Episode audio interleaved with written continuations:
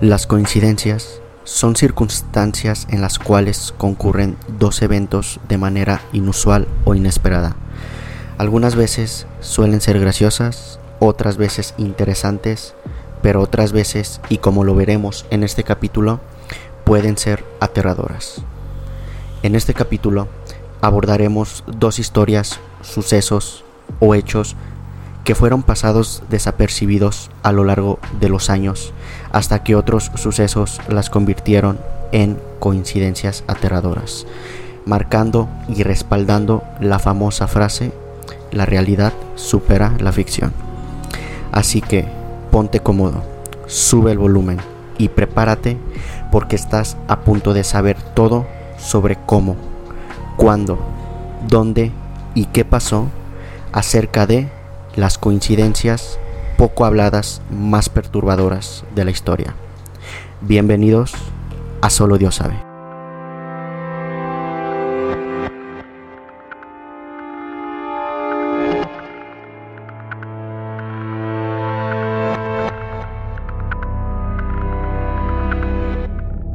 Hola, ¿qué tal amantes de lo paranormal? Soy Brandon Martínez y como siempre me encuentro muy emocionado de compartir más historias y misterios aterradores a todos ustedes. Y como siempre, me encuentro muy bien acompañado de mi amigo Güero. ¿Qué tal, Güero? Buenas noches, ¿cómo estás? Brandon, muy buenas noches. Buenas noches a, al auditorio que nos está escuchando o viendo. Muchas gracias por esa increíble introducción. Y la verdad es que todo se nos acomodó el día de hoy. Eh, ahorita está lloviendo. Claro. El clima está increíble aquí en León. Eh, son las doce y media de la madrugada. Entonces creo que el contexto se nos acomodó muy muy bien para las historias que tenemos el día de hoy. Así es, como comentabas, es un muy buen ambiente para compartir estas, eh, estas historias, estas nuevas historias y misterios que traemos para, para ustedes en este episodio número 18. Exactamente. Y bueno, eh, no es el 17. El 17. El 17. Pero bueno, em, pues sí, como ya lo dijo Brandon, la verdad es que estamos este, muy emocionados por volver a grabar. Siempre eh, es una experiencia eh, diferente cada capítulo, cada tema, em, cada investigación es totalmente diferente. Y así que pues espero que de verdad disfruten este, este capítulo.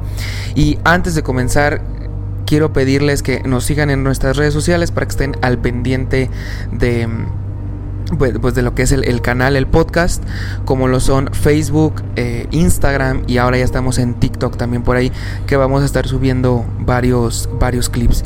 Entonces también nos pueden escuchar en, en Spotify o en Apple Podcast y simplemente como recordatorio, no es necesario que estén suscritos a Spotify Premium para que puedan escuchar el podcast. Hasta lo pueden escuchar sin conexión, lo pueden descargar. Entonces, después de este pequeño anuncio publicitario, eh, Brandon, pues, infórmanos, dinos, platícanos. Muy bien. Pues bueno, respecto al título de este capítulo número 17, traemos eh, tres historias, tres sucesos, tres coincidencias que son realmente perturbadoras y se las vamos a, compartir. Y bueno, primero que nada eh, quería preguntarte, güero, ¿A qué te viene en mente cuando escuchas coincidencias y luego aterradoras? O sea, juntar esas dos palabras. Creo que, bueno, una, bueno, si separamos los, los términos, las definiciones, pues bueno, una coincidencia, la, la definición que se me ocurre es como cuando pasan dos eventos como simultáneos, que, pasa lo mismo, ¿no? Que son, este, digamos, paralelos, ¿no? A lo, que pasa, ¿no? Pero aterradoras sí, sí le cambia totalmente sentido. Pienso que son como, o sea, eventos, pero que, bueno, primero que son sorprendentes, ¿no? Porque son como raro que pasen. Y aterrador, bueno, pues que pues no, no fue, no fue bueno lo que pasó, ¿no? Eso es lo, que, lo que percibo yo. Sí, algo que, que dan bastante suspenso. Y como comentaba en introducción, o sea, existen coincidencias pues graciosas o coincidencias así como de, ah, mira, o sea, ¿qué es lo que está pasando? Pero bueno, eh, este no es el caso. Son, eh, vamos a tratar algunas coincidencias que, que dejan mucho que pensar y que aparte dan miedo y dejan bastante, bastante suspenso. Me gustaría comenzar con una coincidencia que está basada en un libro de escrito hace muchos años Ok. y que hasta hoy en fecha, hasta hoy en día, ha dejado a muchas personas, autores, en qué pensar. Voy a, bueno, da- dar, a darles comienzo de, de- de esta historia que ya, como comentaba, tiene muchísimos años. Sí. Y bueno, pasó a ser, a ser reconocida actualmente por esa extraña coincidencia aterradora que esconde dicho suceso.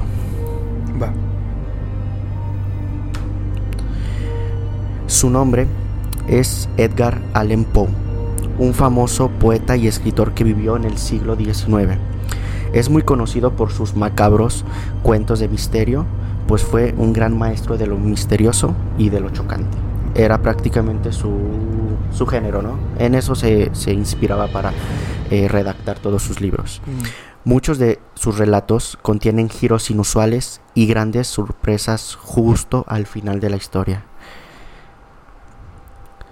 La coincidencia de, de la que voy a hablar en este episodio está relacionada con una de sus obras llamada La narración de Arthur Gordon Pym, que fue su única novela larga y que se publicó en 1838, marcando a más de una generación de autores posteriores. Por, bueno, esta dicha, eh, por esta coincidencia que les voy a compartir. Primero, para entender bien eh, cómo se relaciona la coincidencia, voy a comentarles un poco el resumen del libro, de lo que trata, de estas eh, aventuras, de esta narración de Arthur Gordon Pym. Y bueno, poniéndonos en, conte- en contexto. El resumen de este libro es, la, es de la historia de Pym, quien viaja en un barco ballenero cuando la tripulación se amotina. Al mismo tiempo, el barco se ve atrapado en una tormenta y la mayor parte de la tripulación muere. Y como quedaban algunos supervivientes, todos estos quedaron dispersados. La comida, como en, en este tipo de eventos de supervivencia, la comida era un verdadero problema. Cazan, matan y se comen a una tortuga, pero no es suficiente alimento. Así que los supervivientes juegan a las pajitas para ver quién va a ser comido. La persona que saca la pajita se llama Richard Parker. Es un hombre que deben de tener... Es clave. Claro, es clave para esta coincidencia. Ok. Richard Parker es uno de los amo- amotinados y consecuentemente tras perder el juego de las pajitas es sacrificado y el resto de los supervivientes se alimenta de él. Es decir, la tortuga pues bueno, no... No, No lo pro- sació. Sí, o, o sea, realmente seguían teniendo hambre, entonces decidieron jugar este, este juego para ver quién se iba a sacrificar para darle alimento a los demás, ¿no? Y bueno, en este caso... ¿Tienes ahí el dato de, de cuántos marineros o cuántos cuántas personas eran? Eh, no, aquí a la mano no tengo el dato, pero sí tengo aproximadamente que son entre 6 a 10 personas los que iban en el en el en el Entonces llegaron a un acuerdo y dijeron, vamos a jugar. ¿Qué es el juego de las pajitas? de las pajitas. Tengo entendido que son como los palitos, el juego de los palitos chinos de a ver quién es ah, el, ok. El que va sacando las, Ok. las pajitas. Y perdió Richard Parker, Richard Parker. que fue el que dijeron, bueno, pues perdiste, pues vas, ¿no? Lo, se lo quebraron y Ajá, y, y fue y ahí fue donde se alimentaron de... de- se, se alimentaron de él porque bueno, fue el que, el, el que perdió. Y Va. bueno, finalmente, al terminar el libro, bueno, este es un resumen, el resto de la tripulación es rescatada. Es decir, el sacrificio fue, pues, ayudó. Positivo. Porque llegaron Valió a- la pena. a- llegaron a...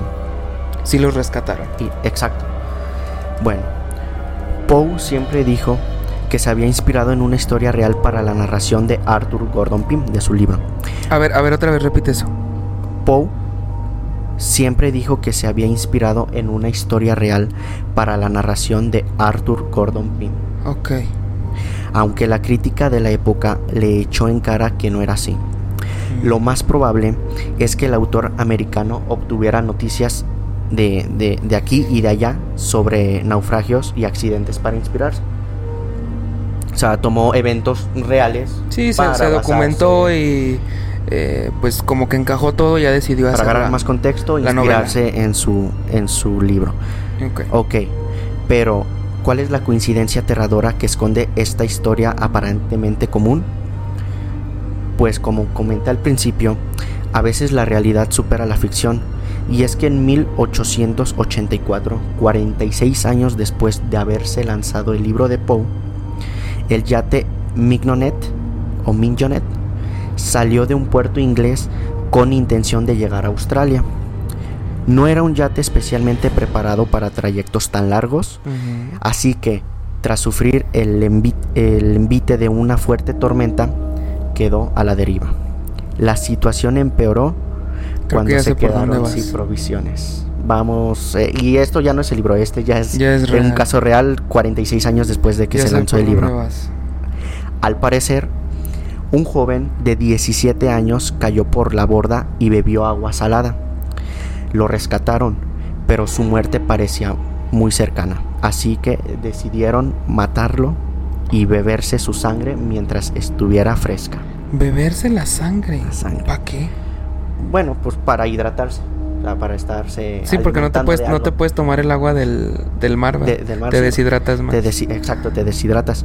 Y pues ya realmente ya lo daban por. Sí, por muerto. Por muerto, entonces dijeron. Pero nomás porque, nomás porque tomó agua del océano. De, sí, dijeron, ya se intoxicó, pues vas para allá, pues te ayudamos. ok.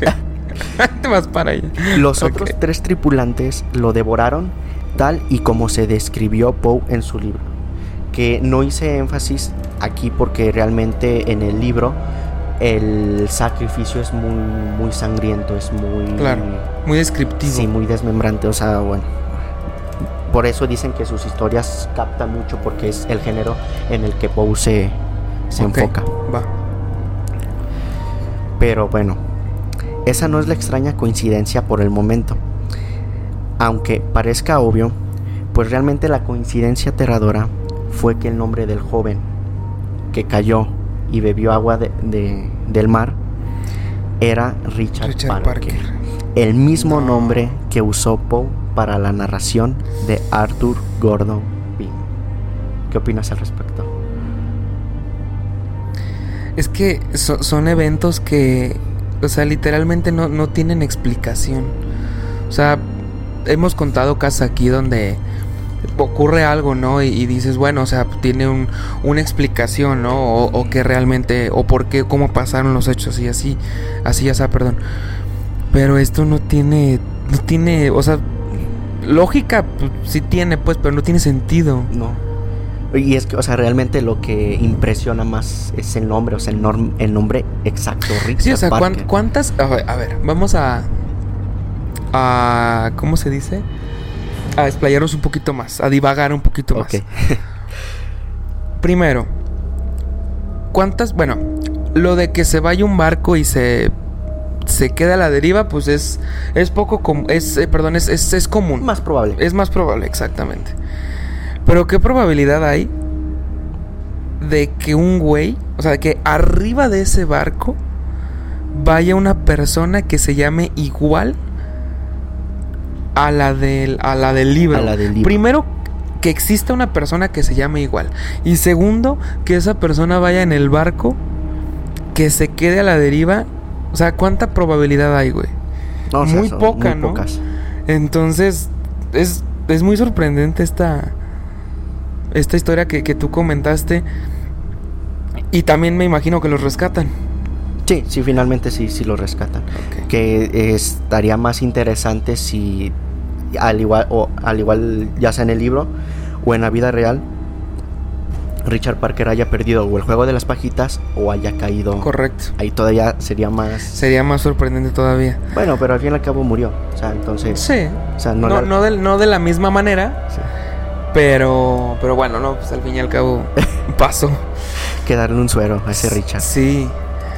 Y bueno, eh, eso es todo lo de tu historia. Así es, esta es la primera coincidencia aterradora y vamos a darle un poco de suspenso porque las otras dos historias están muy, muy pesadas. Ok. Entonces esta historia trató de un, de un autor que escribió un libro que más adelante se hizo realidad. Así es. Sería bien curioso, güey. O sea, ponte a pensar esto. Que, por ejemplo, tú, que tú hayas leído, o sea, en su tiempo, pues, hayas leído ese libro. Y sepas la historia y dices, un libro bastante interesante, ¿no? Tú, tú te subas al barco y empiece a pasar exacta y exactamente lo mismo. No, te empiezas a idealizar. Te empiezas a mentalizar y dices, te empiezas a mentalizar de que dices, a ver, primero el barco ya, ya, ya encalló, ¿no? Lo que...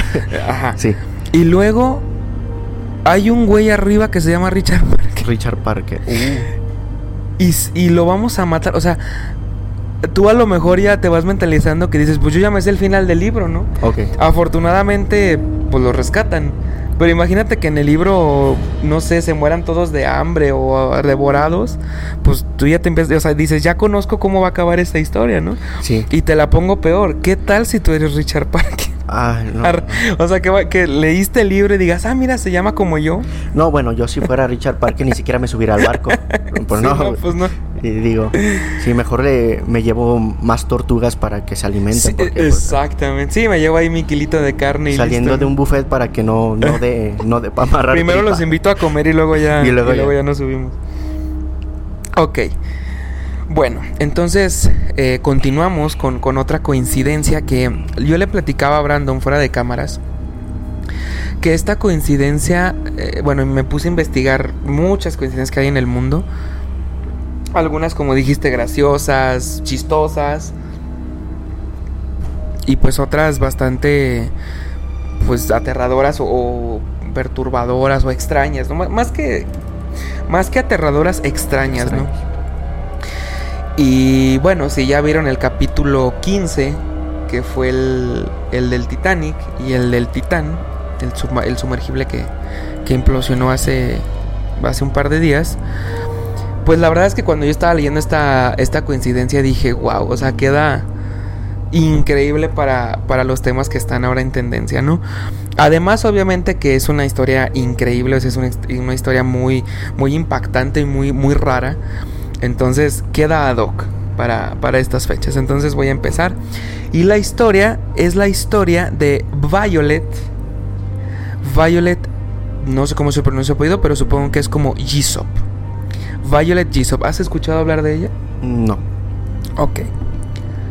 Bueno, esta chica, Violet, nació el 2 de octubre de 1887. Era la mayor, la primera de nueve hijos que tuvo el matrimonio de William Jisup y de Catherine Kelly, que eran sus, sus padres, ¿no? Ella era argentina, nació en, en Buenos Aires. Y pues, bueno, o sea, la, la verdad es que no se conoce mucho sobre su infancia. Se conocen algunos datos, pues, no tan relevantes, por ejemplo, que, que cuando era niña, cuando estaba, cuando era adolescente, pues le dio tuberculosis. Y de hecho los médicos le dijeron como de, o sea, no tienes tanta, tanta esperanza de vida. O sea, la verdad es que pues es una enfermedad bastante complicada. Y pues, te, pues es probable que pierdas la vida, ¿no? Y afortunadamente, pues la, la chica obviamente pues, sobrevivió, no, no le pasó nada. Y, y todo bien, ¿no? Y después su padre muere. No, no, no conozco la verdad la, la razón por, por su, de su muerte. Pero su padre muere. Y aquí es donde a lo mejor ya vas a, a encajar. Su familia se muda de Argentina a Inglaterra Ok. en mayo de 1903. Y se establecieron primero en Liverpool, en la ciudad de Liverpool en Inglaterra, y después se cambiaron a Londres. A lo mejor muchos ya van agarrando la onda. Después, em, ellos llegan a, a Londres, ¿no? Este, y ella, bueno, eh, pues, eh, obviamente pues, busca un trabajo, etcétera. Y su madre, este, pues se- enfermó. La madre de Violet enferma. Y pues, eh, eh, eh, bueno, Vi- Violet se, se quiere hacer cargo o se dice, bueno, ¿sabes qué? Tú estás enferma, yo me voy a hacer cargo de, pues, de la familia, ¿no? De, de los ocho hermanos que tenía. Y en 1908 empezó a trabajar en el RMS Orinoco, que era pues, un barco, ¿no? Era un barco de la Royal Mail Line. Desgraciadamente, pues no era un sueldo, pues no era un sueldo bueno, de hecho era un sueldo escaso, pobre, y pues ten- y trabajaba 17 horas al día, ¿no? Entonces era, era bastante, pues deprimente, ¿no? El, el- el trabajo. Después, dos años más tarde, en 1910, más concretamente en septiembre, fue contratada por la White Star Line, que supongo que, Claro. que sabes qué es. Y fue destinada, o le dieron el trabajo, para camarera eh, a bordo del RMS Majestic. Y en junio del año siguiente, o sea, estoy hablando del, del, del 11, de 1911, fue, fue, fue transferida al nuevo transatlántico de la empresa, el RMS Olympic. Que repito, los que ya vieron el capítulo ya saben de qué estamos hablando. Que entonces era el barco más grande y lujoso del mundo. Ya lo platicamos también. Y bueno, pues ella hablaba español e inglés y pues esa facilidad. Y la verdad es que tenía, ahora sí que tenía buen, buen corazón, tenía buena apariencia, era, era guapa pues. Y tenía un carácter pues muy amigable, ¿no? Recordemos que bueno, las enfermeras pues tienen que, bueno, se supone que tienen que ser así, tienen que tener como este tacto, ¿no? De, pues de, de tratar bien a las personas, de ser compren- eh, comprensivas, ¿no? Entonces, tanto esas cosas y como el dominio del inglés y de su lengua materna el español, pues fue que la contrataron pues rápido, ¿no? Este fue su contratación fue rápida. Y el 20 de septiembre de 1911, el Olympic sufrió una colisión con el HMS Hawk. Oh, Por eso te preguntaba. Para los que no saben, bueno, spoiler, spoiler alert, que obviamente ese capítulo ya, ya salió. Pero este fue el barco con el que chocó el Olympic, el Olympic. que le provocó bastantes daños. Daños, sí. Que de ahí viene la teoría de que, Cambiaron de que cambiaron de nombre. Pero vean el capítulo si no lo han visto. Y bueno, este pues era un buque de guerra, como ya lo platicamos, era un, era un buque militar. Nada más que bueno, este accidente no dejó, no dejó heridos, no dejó muertos, no, simplemente pues chocó y no espejió bien y chocó, ¿no? Ok. Y el 10 de abril de 1912, cuando el gemelo del Olympic, El Titanic. el Titanic, estaba a punto de zarpar en eh, eh, Southampton para realizar su viaje inaugural.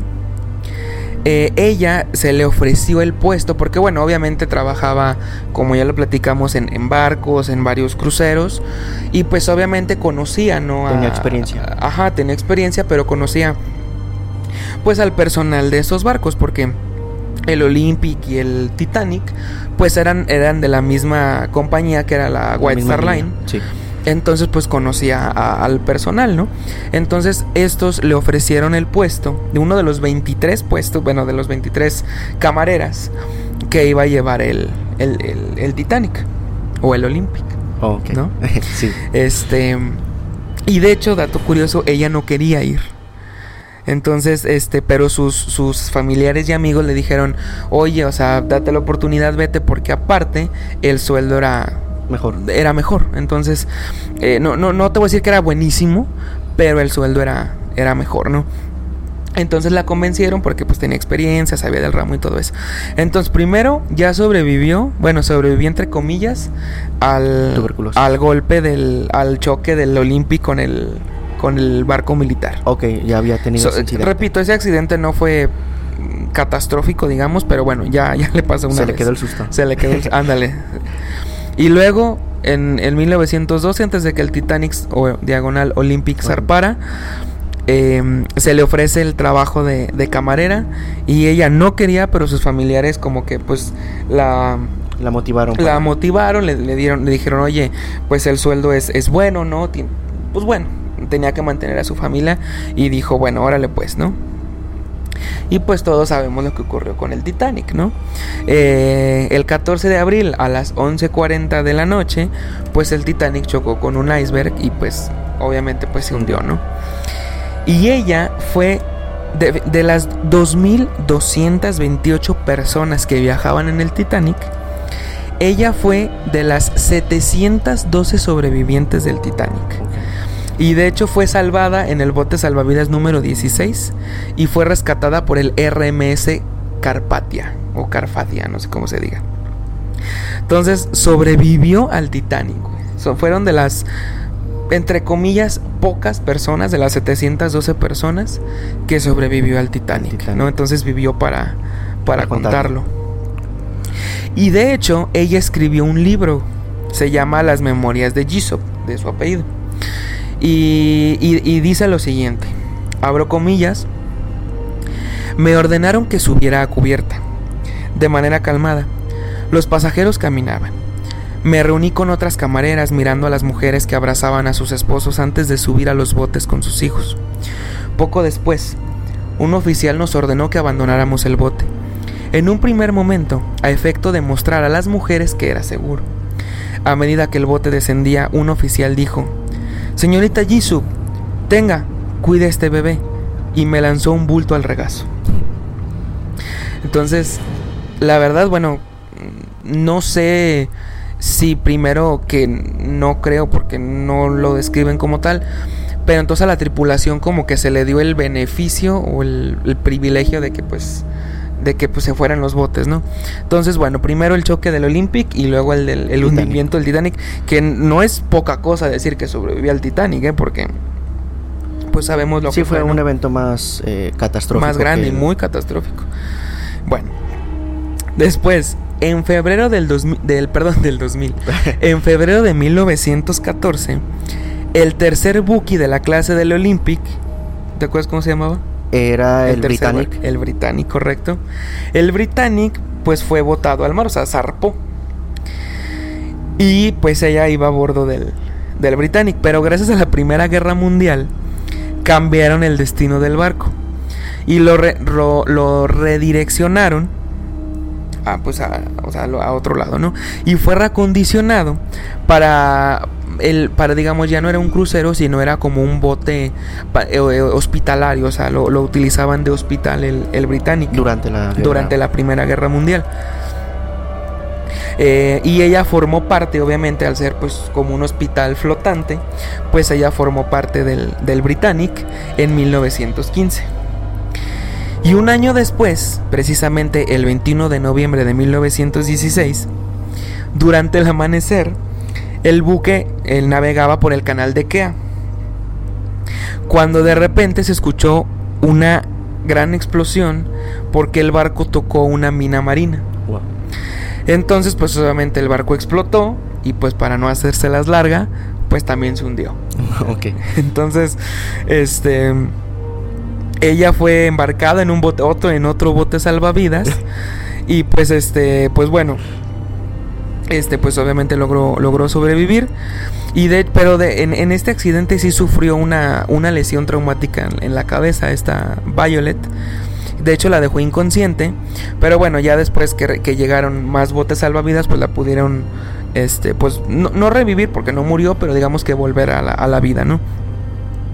Y después, bueno, 55 minutos después de la explosión que te comento, pues el Britannic desapareció de la superficie y sí causó la muerte de 30 personas. Y pues bueno, ya el, Britannic también se hundió. Yo no sabía que el Britannic también se había hundido. que era el tercer barco de... De los tres que construyeron, dos se hundieron. El Titanic. El Titanic. Y el Britannic. Bueno, ya llevamos el, el Titanic, y ahora el, el, el Britannic. El Britannic. Y bueno, ya como final, que a ver, yo se los estoy contando muy, pues muy al aire, muy, muy, muy leve. Pero, o sea, sobrevivir a dos hundimientos de barcos y al Titanic es, es mucho decir. Y bueno, en 1917 regresó a Londres, al Reino Unido, y trabajó en un, en un banco hasta 1920. Sin embargo, en octubre de 1923, tres años después, a los 35 años, este, contrajo matrimonio con un, con un marino perdón, que se llamaba John James Lewis, de 46 años, pero bueno, no funcionó por X o Y razón y se, y se divorciaron, ¿no? Y en 1926 trabajó nuevamente como camarera en el SS Bengland de la Red Star Line y realizó cinco cruceros alrededor del mundo y bueno, ya no le pasó nada, ya el barco ya no ah, se hundió. Pero en 1934 terminó de escribir sus memorias, que es un libro, y de hecho lo publicó en el 97 porque bueno, por medio de sus sobrinas ahí le dijeron como de, oye, le públicalo, tal cosa, ¿no? Y bueno, después regresó al Royal Mail Line, que era otro barco, y en 1935 y trabajó hasta 1939. Se retiró en 1950 tras 42 años de trabajo. Entonces se retiró en 1950, vendió su casa y se fue a vivir al pueblo de Great eh, Asheville, perdón, de Great Asheville.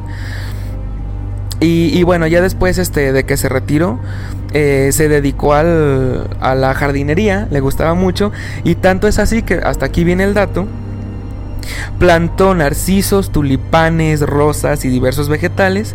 También crió gallinas este, y los huevos los vendía para, para compensar, compensar su pensión que le daban. Ok. Esta es la historia de Violet Gisop, la mujer. De hecho, la, la, la historia se llama La tercera es la vencida. Fue la mujer que sobrevivió a tres hundimientos de barcos, de los cuales pues fueron los hundimientos o el hundimiento más importante, creo yo, de los más importantes este catástrofes marinos que fue el Titanic y esta mujer sobrevivió a los tres.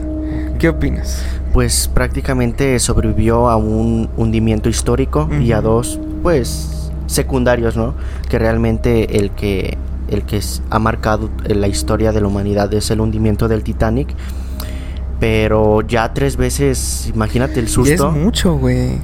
Ya es exagerado. O sea, ya es, ya es, ya es que, que tengan algo en tu contra, güey. Ya. Era como para hacerse una limpia, ¿no? Ya después del Titanic no aguanta. Yo creo que después del Titanic, yo creo que ya lo que le pasara ya no se asemejaba al, al, al Titanic, ¿no? Bueno, quiero creer no sé. Sí, es que ese sí fue yo creo que el susto más... Yo creo que fue el más grande, ¿no? El más grande. Pero bueno, eh, Violet Jisop, este, pues donde quiera que se encuentre, este, pues bueno, fue la mujer que... Ah, sigue viva. No, no, no, ya murió, ya ah. murió. Por eso digo, donde quiera que esté. Donde quiera. Sí, sí, sí, donde quiera que esté. Este, pero bueno, fue la mujer que sobrevivió a... Ahí sigue en otro crucero. A las... sí.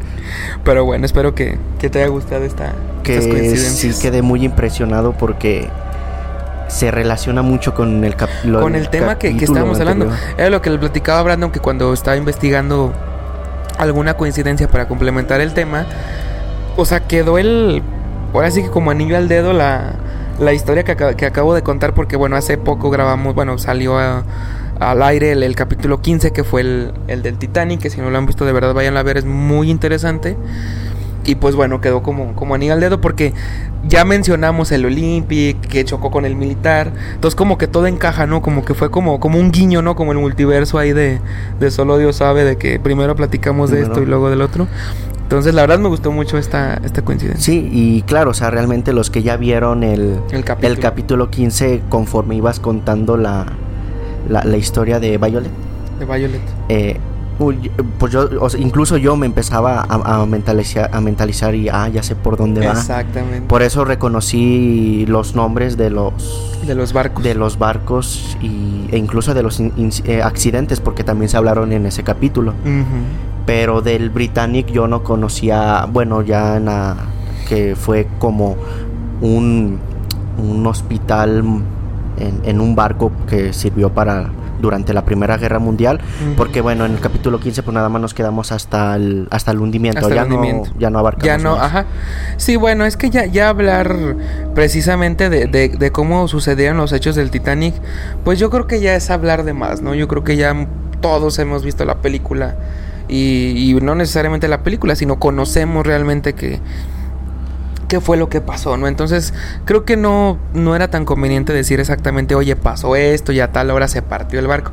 Que ahorita que Dios se partió, el, el otro día estaba platicando con, con Emerson, que también ya estuvo en el podcast, y me dio un dato bien interesante que después dije, pues sí es cierto, o sea, obviamente, bueno, si no, por si no lo saben, em, hay películas del Titanic antes de la de James Cameron. Ok creo que hay, creo que tres. No sé de dónde sacaron las otras dos, ¿verdad? Porque pues el barco se hundió, no sé de dónde sacan, no sé si lo volvieron a, a sacar al mar y ahora le échate otra película, no sé. Aguantó también tres películas. Aguantó también tres hundimientos. Bueno, pero en esas películas el barco se hunde, pero se hunde como cualquier barco, o sea, se le empieza a meter el agua y pues se va al fondo del mar, ¿no? Y en la película de James Cameron es en la única película donde el barco se parte. Que fue lo que realmente pasó. O sea, el Titanic sí se partió a la mitad. Pero es la única película donde pasa eso porque James Cameron bajó a ver el barco. Los otros directores, pues no, obviamente no bajaron a ver el barco, entonces no sabían que se había partido, había partido. hasta que James Cameron lo vio. Sí, ellos pensaron que solo Sí, se hundió nada más. No sabían, ni siquiera, ni, siqui- ni siquiera sabían dónde estaba. Hasta creo que fue en el 70, no, no me acuerdo si 70 y algo, 80 y algo, cuando descubrieron los restos del Titanic. Entonces, hasta que James Cameron bajó a ver el barco, dijo, ah, chingado, está la mitad, ¿no? ¿Dónde está la otra mitad? Claro. Entonces, fue donde donde supo que el barco se había partido. Entonces, por eso en- es en la única película donde el barco Donde se adaptó ese Donde se adaptó realmente lo que pasó. que se partió, wow. Entonces ahí va un dato curioso para aprovechando, ¿no? El Que, también habías comentado acerca de James en el en, en ese mismo capítulo de del Titanic, pero ya cuando comentas o abordas el tema del suceso reciente del Titán, que comentabas que había bajado y había revisado los, los restos del Titanic. Sí, bajó 33 veces a, a ver el Titanic. Este, y obviamente pues el barco lo recreó. Yo digo que no sé si a un 100%, pero seguramente la cifra está por ahí. Sí. De que lo replicó, pues voy a decir al 100%, porque la verdad con- desconozco el porcentaje. Pero gracias a, la- a las expediciones que hizo James Cameron, fue que, pues que puso o que hizo la película como realmente pasaron los Sí, o hechos. sea, lo hizo más, más, Más realista. O realista. sea, nada más faltó que los actores también fallecieran ahogados. ¿eh? Pues sí. Ah, bueno, y hablando de los actores, perdón por romperles el corazón a muchas mujeres, pero la historia de Rose y de Jack, pues es falsa. Es o sea, esa historia la hicieron para la película, Sí.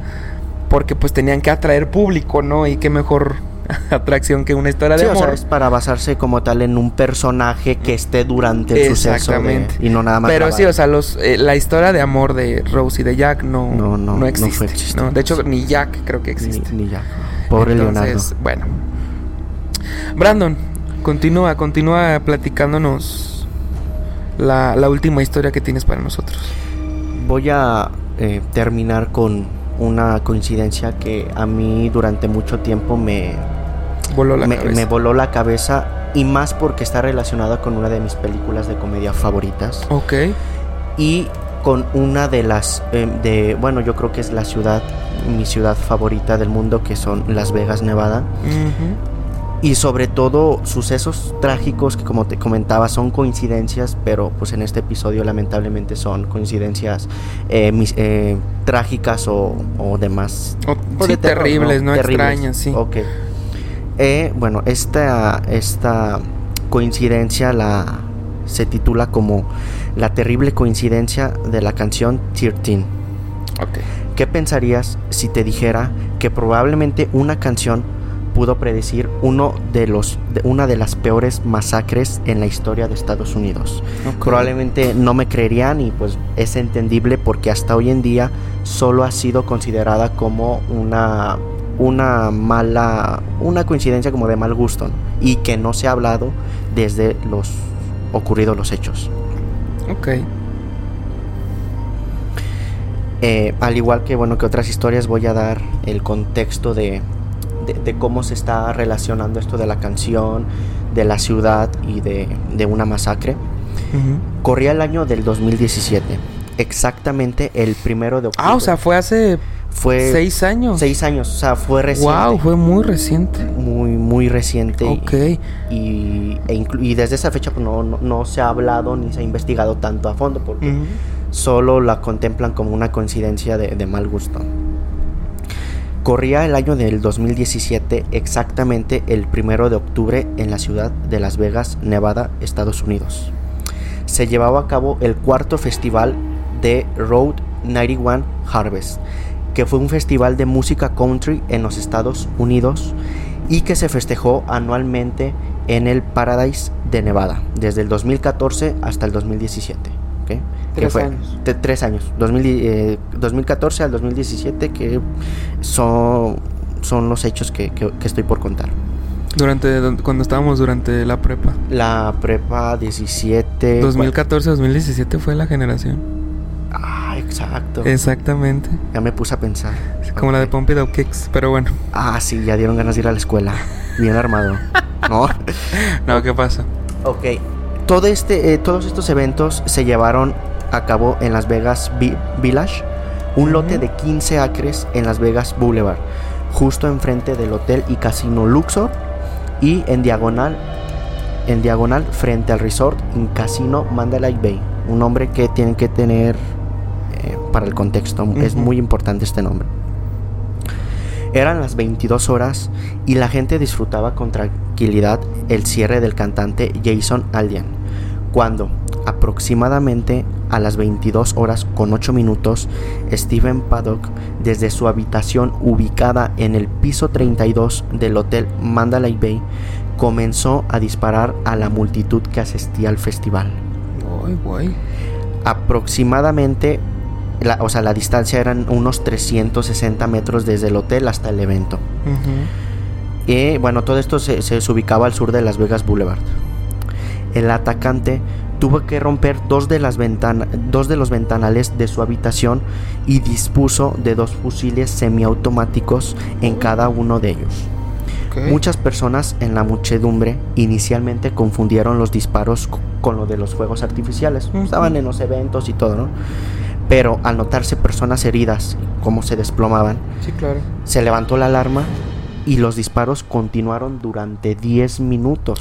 Imagínate. Ah, y, y, o sea, y aquí lo peor es que, bueno, ya una vez que ya detectas que, o sea, no, no son cohetes, o sea, de. Sí. Córrele, chavo, ya, son, ya son plomados. sí, sí, sí no sabes qué hacer porque no, no detectas de dónde vienen. Sí, claro, no sabes de dónde están disparando. No sabes para, dónde, correr. Y luego es un evento en un área abierta. Claro. Entonces, para donde corras, para donde corras imagínate esa desesperación de estar en medio de una, pues, de una tiroteo. O sea, pero entonces el güey un día se despertó y dijo que iba a matar gente y abrió la, bueno, rompió la ventana y se puso a disparar. Sí, y es que él ya lo estaba preparando. De hecho, ahorita voy a dar algunos detalles de, de, de de cuando ya encontraron obviamente a eh, la escena. Y aquí, bueno, una, una imagen que te voy a compartir y para quienes nos están viendo, es una imagen respecto donde se ve el hotel Mandalay Bay y en contraesquina se ve el, el, área donde se llevaba a cabo este, este festival. Había aproximadamente 360 metros, ¿ok? Entonces... Pues si era algo, era, o sea, sí estaba medio lejecillos, ¿eh? Sí. O sea, sí era una distancia importante. Importante y, o sea, y realmente, bueno, como lo voy a comentar, tenía habilidades de... Pues, sí, o sea, pues, tenía puntería el güey. Sí, sí, sí. Entonces, eh, bueno, como comentaba, pues era un área, un área libre, la gente estaba desesperada, no sabía dónde correr. Apenas iniciado el tiroteo, la policía presente en el lugar ya había identificado los estruendos como ráfagas de un arma de largo alcance y para las 22 horas con 13 minutos ya habían ubicado al tirador en la parte alta del Mandalay Bay. O sea, y, eso está todavía mm, más desesperante porque, ok, dices, ya lo ubiqué, pero es lo que llegan las fuerzas, o sea, él sigue disparando. Sí, claro. No es como dice, ah, ya me vieron, pues ya me No, sí, sí, él le siguió hasta, hasta el final. Oye, pero, o sea, aparte de que traía las armas y, o sea, ¿qué eran sus fusiles o qué me dijiste? Sus fusiles de, de, largo alcance. O sea, traía bastante parque, bastantes, o sea, municiones. Sí. Porque disparar durante 10 minutos no es poca cosa. Sí, ¿eh? no, era recargar cartuchos. Exacto, o sea, el güey ya iba, iba bien preparado. Y ahorita voy a dar un, un, un, dato, relacionado a eso de qué tan preparado estaba. Ah, ok. Ok. Ok, a las 22 horas con, con 24 minutos, un policía en el piso 31 del, del hotel ubicó plenamente al tirador en la habitación 135 del piso siguiente, el piso 32, y solicitó al comando SWAT. O sea, sí, fuerzas especiales. Sí, sí, sí, ya era prácticamente detenerlo. Sí. Ahí va lo, lo, lo triste, lo lamentable. El operativo duró 50 minutos y a las 23 horas con 58 minutos el Departamento de Policía Metropolitana de Las Vegas reportó que el agresor fue encontrado muerto en su habitación, habiéndose disparado justo antes de que la policía entrara. Ahí va el dato relacionado a qué tan preparado estaba. Se encontró una gran cantidad de municiones y 23 armas de fuego. 23. Incluyendo fusiles tipo AR-15 uh. y AK-47. Dos de estos fusiles estaban montados sobre trípodes y estaban equipados con miras telescópicas. No, O sea, eh, sí era sí, o sea, muy preparado. Y Sí. aparte, tenía cámaras de vigilancia que él mismo instaló para prever la llegada de los elementos de la policía. no. Entonces, ya cuando dijo, ya la policía ya está en el piso, ya va a arrestarme, se quitó la vida. Porque pues él seguía, él seguía disparando. Sí, o sea, bien, bien metido en su papel de, de asesino. Sí, sí, sí, sí. en o sea, yo no me rajo aquí hasta que se acaben las balas. Munición infinita. Exacto. Lamentablemente, este suceso cobró la vida de 59 personas, incluyendo al tirador, y dejó una cifra de más de 50 personas heridas. Como dato lamentable, este ha sido la, esta ha sido la peor masacre en Estados Unidos desde los atentados del 11 de septiembre del Júralo. 2001. Wow. Y todos sabemos que el, el atentado del, del Sí, 9/11 o sea, es, que no, no es poco decir, o sea. fue un hecho de habla- eh, o sea, un hecho que se habló en todo el mundo Sí. y para este de, este suceso de, de- de- de Las Vegas quedar como en segundo lugar por así decirlo. Sí, o sea, sí estuvo muy sí cabrón. estuvo, sí estuvo ente. Ahí va otro dato curioso relacionado a Stephen Paddock, el tirador. Stephen Paddock era hijo de Benjamin Hoskin Paddock, que fue un atracador de bancos estadounidenses y que fue listado por el FBI, FBI como uno de los 10 fugitivos más buscados entre 1969 y 1971. Es de familia, ¿no? Ya traía historial, dijeron, pues sí, aprendo de mi padre. ¿Cuál es la coincidencia aterradora?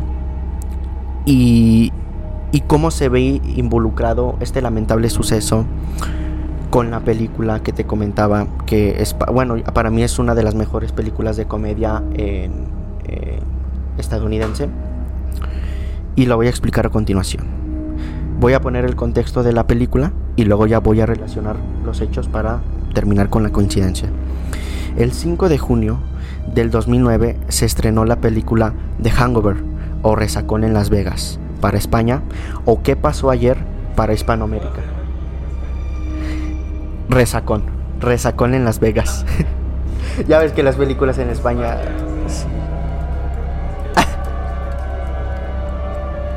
Era Roberto Estropajo, ¿cómo se llamaba? Ok. ¿Qué pasó ayer aquí en Latinoamérica? Sí. Es una película del género de comedia dirigida por Todd Phillips y es considerada una de las mejores películas de comedia para Estados Unidos. Eh, una pregunta, ¿has visto esta película? ¿Qué pasó ayer? Te la recomiendo. Es, es muy buena. Ok, pero es del mismo director. Eh, sí, es del mismo... Es, ahorita la vemos. de hecho son tres, es una trilogía, pero la, primera fue la, la mejor. está, está muy buena. Ok, como resumen, la película trata de una despedida de soltero realizada en Las Vegas, Nevada. Después de una noche de fiestas, la- las cosas terminan muy mal para nuestros protagonistas, pues el novio se ha perdido. Y sus amigos tienen solo dos días para encontrarlo antes de la ceremonia del, matrimonio. O sea, eh, bueno, oh, sí, sí, o sea, organizan su despedida de soltero, vámonos a Las Vegas dos días antes de que sea la boda. Se van, son cuatro en total, cuatro, cuatro personas. Y una, de ellas es, eh, es el novio, entonces después de una noche de, de, de loquera, eh, despiertan y no estaba el novio, estaban los otros tres, pero no, no, no, encuentran al novio. Y de hecho, el- la trama de la película es esa: en- encontrar al novio y van armando pistas y se meten en un buen de problemas. ¿eh? O sea, no, no creas que nada más fue de que, ah, amaneció. Está, está, está muy buena. Pensé que, que sí la habías visto. Ok. Y bueno, la coincidencia aterradora de la película con el suceso del 2017. Ok, ya bueno, ya terminé parte de la película que se llevó en Las Vegas, Nevada, ¿ok? Ok, la coincidencia aterradora con el suceso del 2017 entra o sucede en la intro de la película, cuando Phil, un protagonista de la película, cuando Phil, un protagonista de la película, llama a la novia de su amigo que se había perdido para mencionarle que los planes deben de cambiar. En ese momento comienza la intro de la película en donde se escucha de fondo la canción 13 de la banda de heavy metal Danzig, mientras comienza una transición de imágenes de los paisajes del desierto de Nevada y de la ciudad de Las Vegas. O sea, es el intro de la película. La parte curiosa sucede cuando en la parte de la canción ya traducida al español se escucha o dice con el número 13 tatuado en mi cuello. ¿Ok? Todo esto mientras que en la película pasa una transición de Las Vegas en donde se ven claramente varios hoteles de la ciudad. Pero en primer plano se ve el hotel Mandalay Bay, mismo hotel en donde Steven Paddock realizó su ataque, su ataque ocho años después.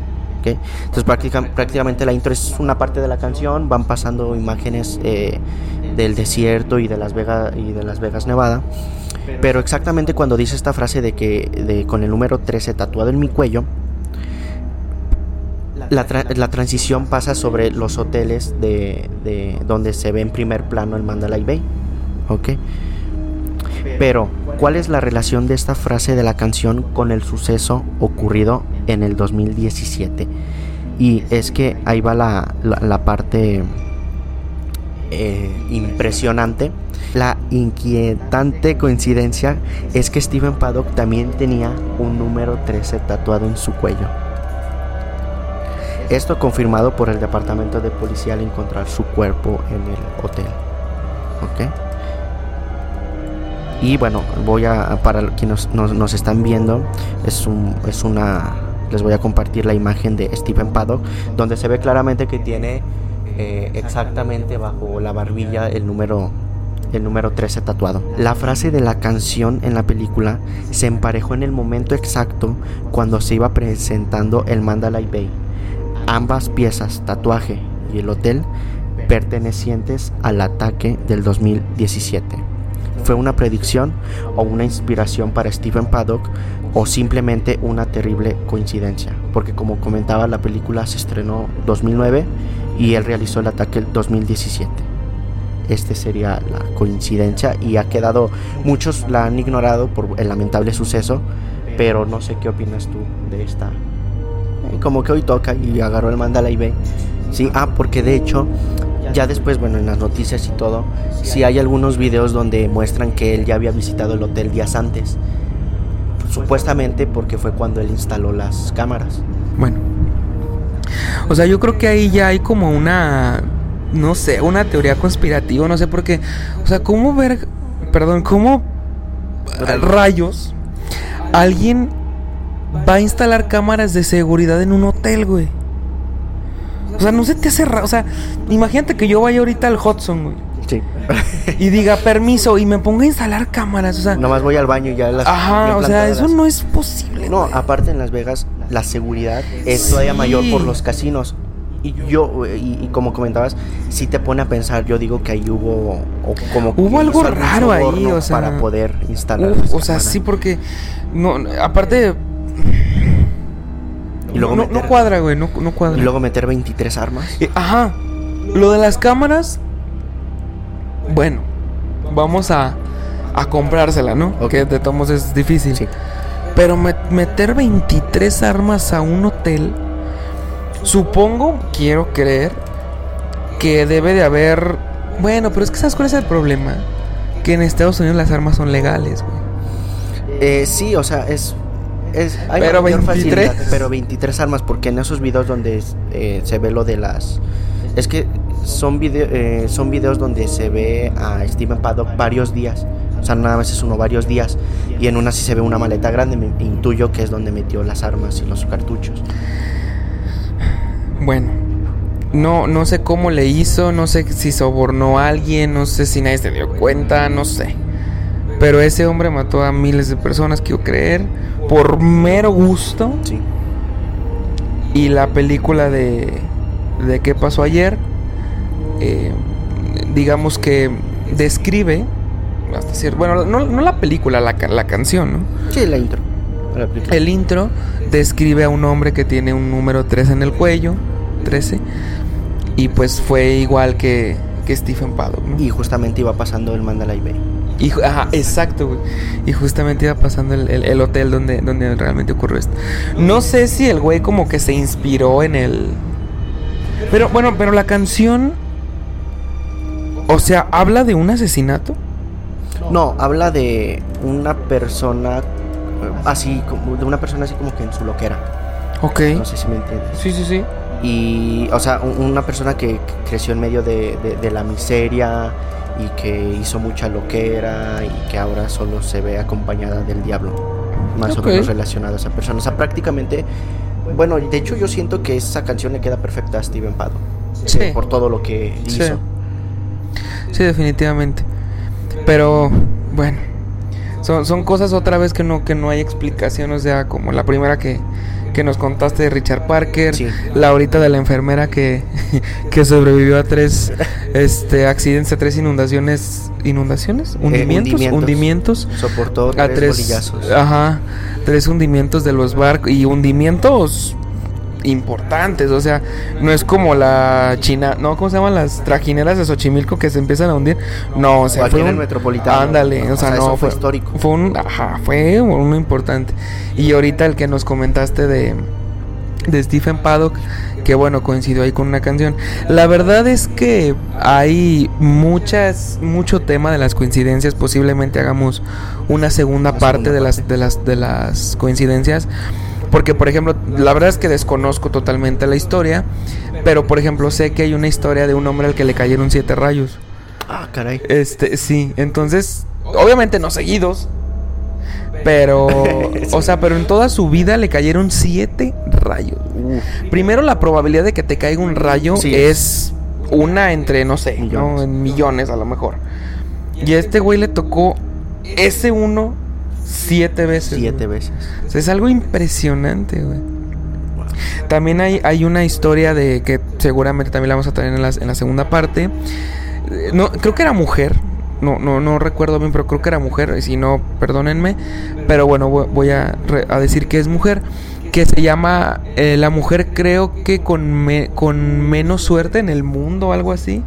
Creo que también sobrevivió a un accidente famoso.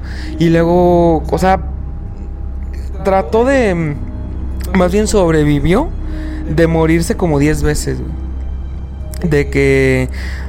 No, no me acuerdo realmente los acontecimientos que pasó, pero sí hay cosas como de un día se fue al metropolitano y se cayó al a la presa y había un tiburón. Ah, o sea, en la presa no hay tiburones, güey. Pero justamente ese día, en esa fecha, había uno. Había uno. Soltaron uno. Ajá, o sea, soltaron uno. O sea, se le, escapó uno del zoológico y, fue a dar en el, en el metropolitano. O sea, son cosas súper improbables que pasen, güey. Y todos los, los, planetas y los astros se alinearon para que le pasara a esa chava, ¿no?